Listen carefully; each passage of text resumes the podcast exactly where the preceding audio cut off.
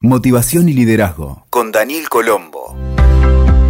Hola amigos y amigas, ¿cómo están? Aquí Daniel Colombo dándoles la bienvenida a un nuevo episodio de Liderazgo y Motivación. Hoy vamos a compartir sobre un tema que posiblemente te va a interesar, que es cómo dominar el arte de pedir disculpas. Porque como seres humanos sabemos que el acto de pedir disculpas por los errores es uno de los más difíciles de hacer, porque las personas sienten que muestran su vulnerabilidad ante los errores cometidos. En verdad, la realidad muestra que mostrar esa vulnerabilidad es uno de los actos que más los enaltecen.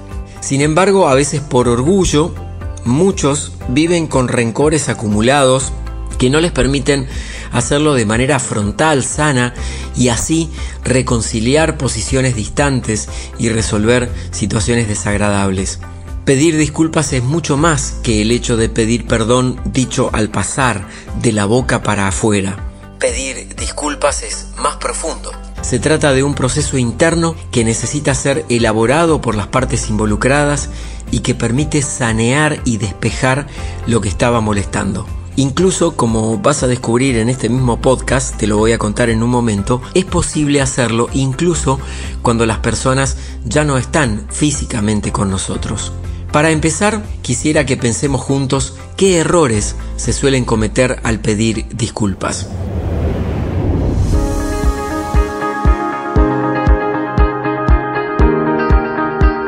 Considera que desde un punto de vista del comportamiento hay cierta tendencia a ser un poco escurridizos a la hora de comprometerse a corregir los errores y a respetar la palabra que se ha dado. Por eso es que tener un método para pedir disculpas ayuda.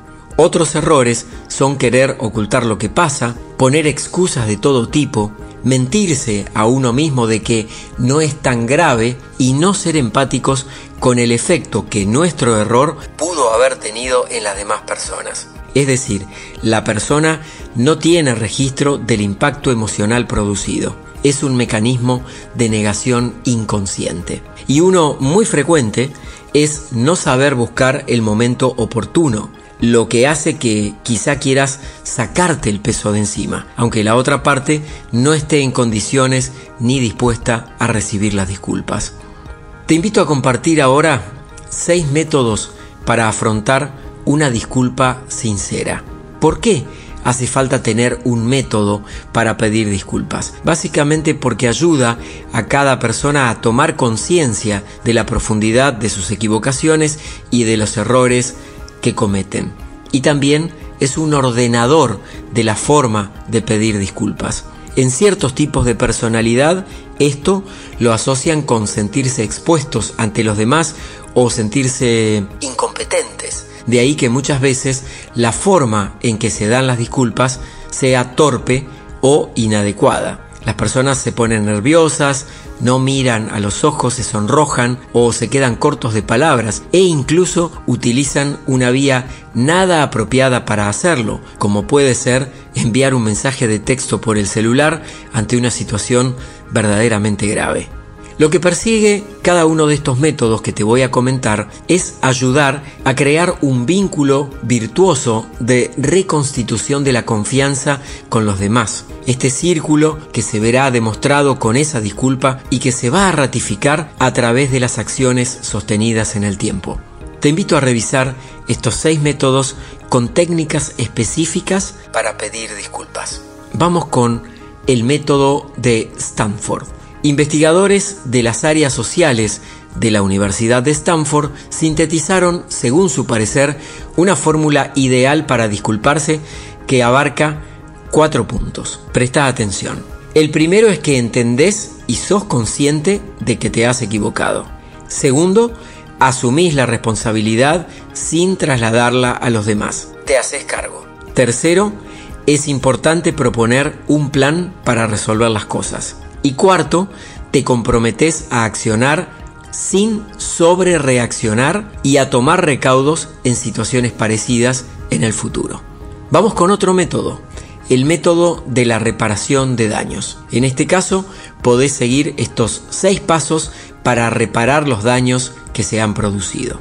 El primer paso es expresar un arrepentimiento sincero en forma breve, directa y honesta. No te va a ser de utilidad traer una lista enorme de excusas y de peros. El segundo paso es explicar desde tu perspectiva qué consideras que salió mal siempre que no haya sido tu intención. Y aquí es importante explicitar y dejar en claro cómo te sentiste y también que podés imaginar cómo lo vivió la otra parte. Este punto se propone generar empatía los demás. Tercer punto, asumir tu parte de responsabilidad sin excusas frente al daño que se ha producido. Podrías tener la totalidad o no de esa responsabilidad y siempre expresarlo en primera persona de singular. Por ejemplo, yo siento que tal cosa o asumo personalmente las consecuencias de tal situación. A continuación, hacer una oferta de reparación o mitigación de los daños que se pueden haber causado. No siempre se trata de cuestiones materiales, ya que también se daña mediante emociones, sentimientos y comportamientos. Y esta oferta de reparación o de mitigación de los daños necesita ser proporcional a la dimensión de lo que se ha roto. Y finalmente, el último punto es pedir perdón. Hasta ahora te disculpaste y te arrepentiste. Este último punto implica pedir perdón con toda la profundidad que esto significa. Te quiero contar ahora otro método para pedir disculpas y se llama Panda, igual que los osos panda, es un acrónimo que ahora te lo cuento. Esta práctica surgió de algunas investigaciones sociológicas y psicológicas, entre ellas las realizadas en base a la teoría de la autotransformación de la Universidad de Stanford también, reflejadas en algunas publicaciones de psicología a partir de experimentos sociales y estudios. Para tenerlo presente, recordá siempre el acróstico PANDA. Panda, cada letra significa algo. Vamos a empezar con la letra P. La letra P es de prometer prometer y cumplir, claro. No vale de nada llenar de palabras la disculpa si no tomas conciencia de tu error. Muchas personas simplemente dicen perdoname, lo siento, y piensan que con solo eso alcanza. Más bien, cualquier promesa que no se cumple es una falsa promesa y por lo tanto no vale la disculpa. Entonces recordá, la letra P es de prometer y además de cumplir. Vamos a la letra A de la palabra panda. La letra A es de admitir, admitir que te equivocaste. Este es el punto crítico en el que falla la mayoría de las personas, porque los muestra falibles, que, por otro lado, es algo propio a la condición humana. No existe la perfección en este plano físico y todos nos equivocamos. En este paso es muy importante asumirlo con sinceridad, honestidad y frontalidad. Al hacerlo, es tan importante el lenguaje verbal, lo que estás diciendo con palabras, que aproximadamente representa el 10% de la comunicación en contextos emocionales, y también lo no verbal, lo que digo a través de los gestos, la postura, el tono de voz, que es el 90% restante. No sirve de nada decir palabras al pasar para admitir la equivocación si tu cuerpo dice otra cosa. Entonces recordá que la A de panda es admitir que te equivocaste. Vamos ahora con la letra N de la palabra panda. No dar excusas. No hacen falta más explicaciones. Este no es el momento. Habla solo de vos, no de la otra parte.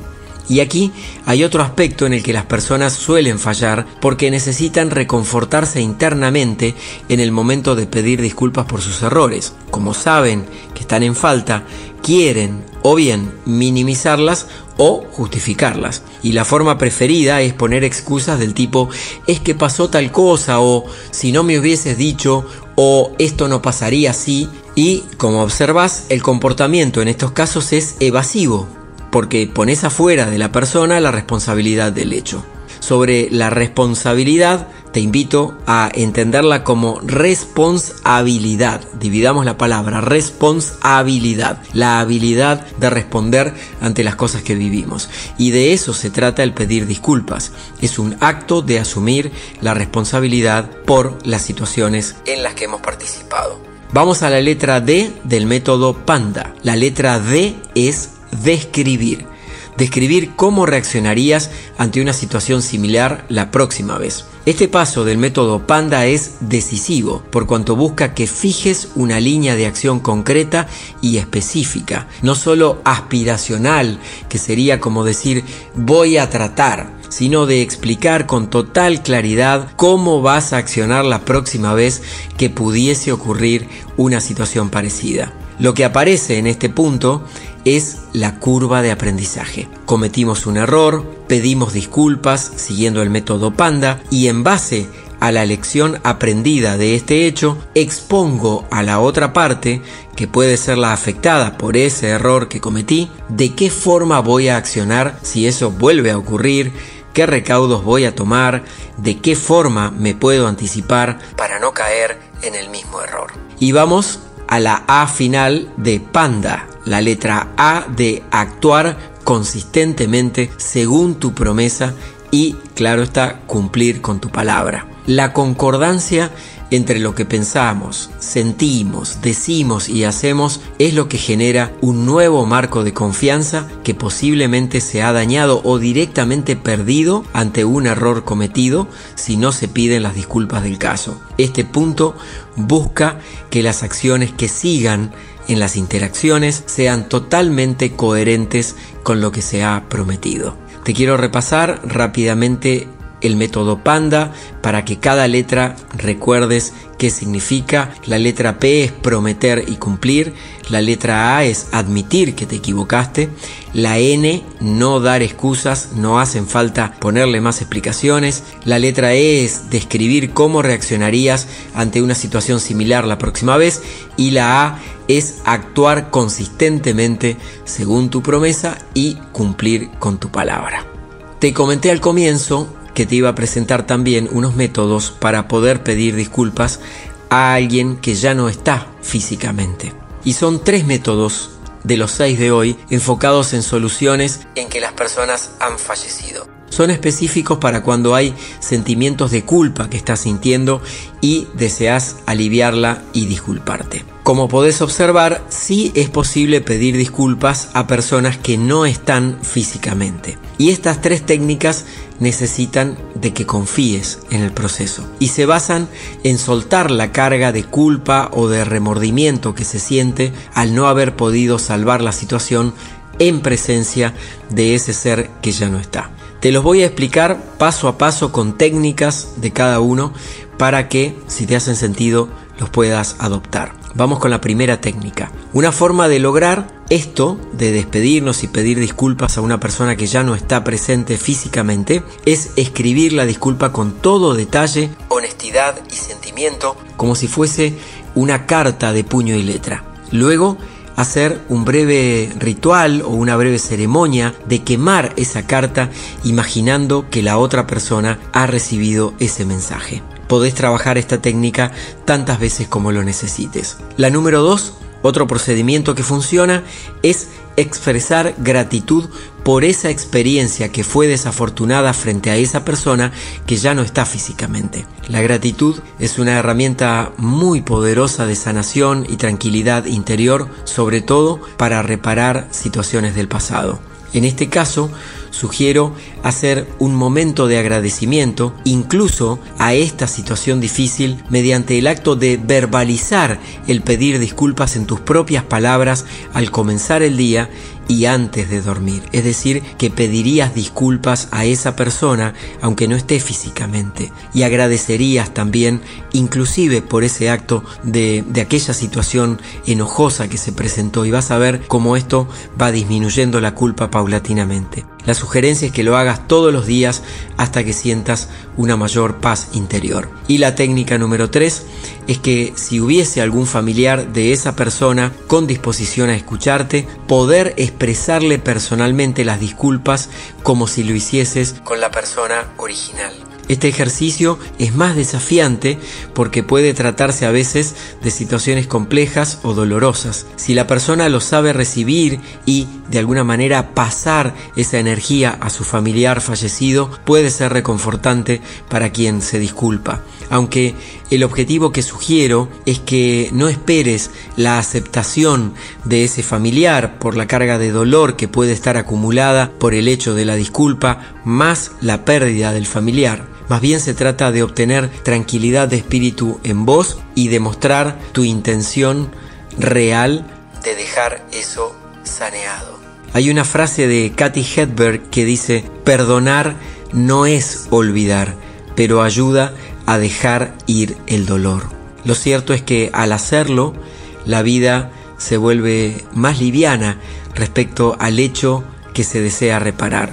Y eso constituye el mejor símbolo de la efectividad práctica de una disculpa sincera que podrías tener. Amigos y amigas, gracias por acompañarme una vez más. Este es nuestro espacio con temas de liderazgo, motivación y también de desarrollo personal. Te invito a suscribirte a este podcast para que te avisemos cada vez que subimos un nuevo episodio. Gracias y hasta la próxima.